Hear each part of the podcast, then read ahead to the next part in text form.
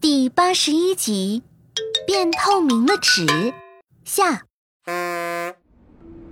康康拿过桌上的饼干，仔细观察起来。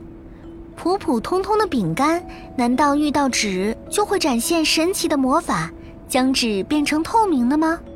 哎，哥哥哥哥，学校发的字帖也都是透明的纸啊，那种纸难道也跟饼干有什么关系吗？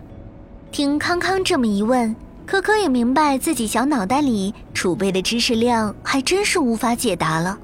我们来请教一下放大镜爷爷吧。这下大家也只能求助于放大镜爷爷的百科知识库了。只见科科拿出放大镜爷爷，对着饼干和透明的书页扫描起来。孩子们好呀，有什么问题需要我帮忙呢？可可赶紧将康康对透明纸的疑惑和自己对饼干的猜想详细的告诉了放大镜爷爷。哦，康康所说的字帖里的透明纸啊，其实是一种特殊纸张，叫临摹纸或者硫酸纸，制作出来时就是透明或者半透明的。除了这些特殊纸张以外，我们读书写字用的纸一般都是不透明的。那这本书就这一页变得透明了，是因为饼干才发生的变化吗？可可，你的判断对了一半。我们从观察来看，好像书页变透明是饼干引起的，但实际上却是饼干里的油脂导致的。饼干里的油脂，这个油脂是不是只有饼干里才有呀？哈哈哈哈，不是的，安安，这其实就是饼干里普普通通的油。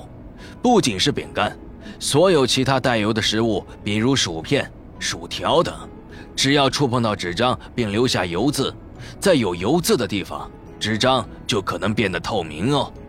哇，那放大镜爷爷，油是怎么做到让纸变透明的呀？